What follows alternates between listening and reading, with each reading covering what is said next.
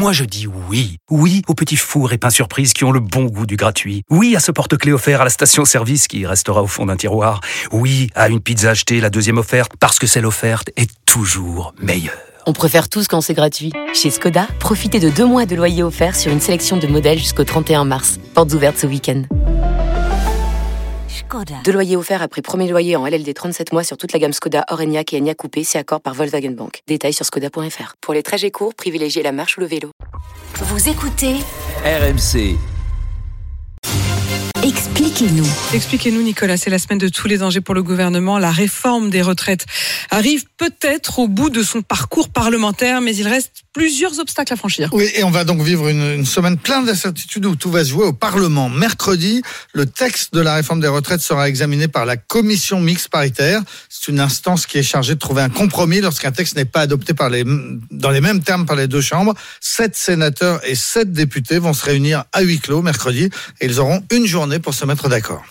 Et qu'est-ce qui se passe s'ils ne trouvent pas de compromis? Alors le projet de réforme continue dans ce cas-là à être débattu en faisant la navette entre l'Assemblée et le Sénat jusqu'à la date butoir du 26 mars. Si le texte n'est pas voté ce jour-là par les deux assemblées, alors le gouvernement pourra le faire passer par ordonnance, faire passer les, les dispositions de la loi qui rentreraient donc en vigueur sans vote. Et c'est pas le scénario le plus probable? Non, parce qu'au sein de cette commission mixte paritaire, les partisans de la réforme sont majoritaires si l'on additionne les députés macronistes et les sénateurs de droite. Le plus probable, c'est donc qu'ils trouvent un compromis. Dans ce cas-là, tout se jouera le lendemain, c'est-à-dire jeudi. Le compromis sera soumis au vote des sénateurs le matin à partir de 9h et logiquement, il devrait être adopté puisqu'il est déjà passé vendredi. Puis, à 15h, le texte sera soumis aux députés et là, tout peut arriver. Y compris le rejet du texte? Y compris, pourquoi pas, le rejet du texte. Si l'on additionne les voix des députés de la NUPES, du Rassemblement national et d'une partie des élus, les républicains, on frôle la majorité. Le gouvernement va donc regarder de près combien de députés de droite sont prêts à voter contre la loi.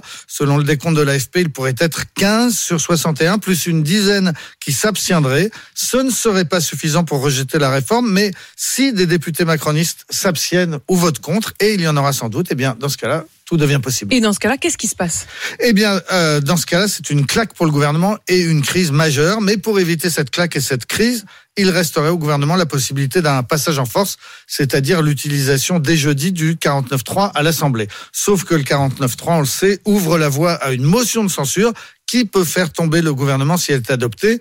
Pour l'instant, depuis juin, toutes les motions de censure ont été rejetées, mais aujourd'hui se dessine un scénario différent. Il existe un, un groupe à l'Assemblée de 20 députés, l'IOT, qui rassemble les indépendants, les centristes et les députés d'outre-mer. L'un des députés de ce groupe s'appelle Charles de Courson.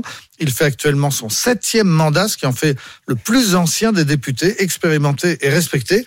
Et aujourd'hui, Charles de Courson envisage de déposer une motion de censure qui se voudrait transpartisane, c'est-à-dire consensuelle. Et cette motion, elle pourrait être adoptée? Avec des si, avec beaucoup de si. Si le groupe de la NUPES et le groupe du Rassemblement national euh, font le plein de leur voix, si la motion rallie au moins la majorité des groupes euh, des, du groupe LR, si une partie des indépendants la vote aussi, alors oui, ça pourrait jouer à quelques voix près dans un sens ou dans l'autre. Si la motion de censure était adoptée, eh bien Elisabeth Borne devrait présenter la démission de son gouvernement et Emmanuel Macron a prévenu qu'il dissoudrait l'Assemblée nationale et naturellement la des retraites serait enterrée. On n'en est pas là mais on va vivre une semaine très chaude à l'Assemblée. Très chaude à l'Assemblée avec des personnages très intéressants à suivre et notamment ce Charles de Courson. Euh, merci pour les explications Nicolas Poincaré.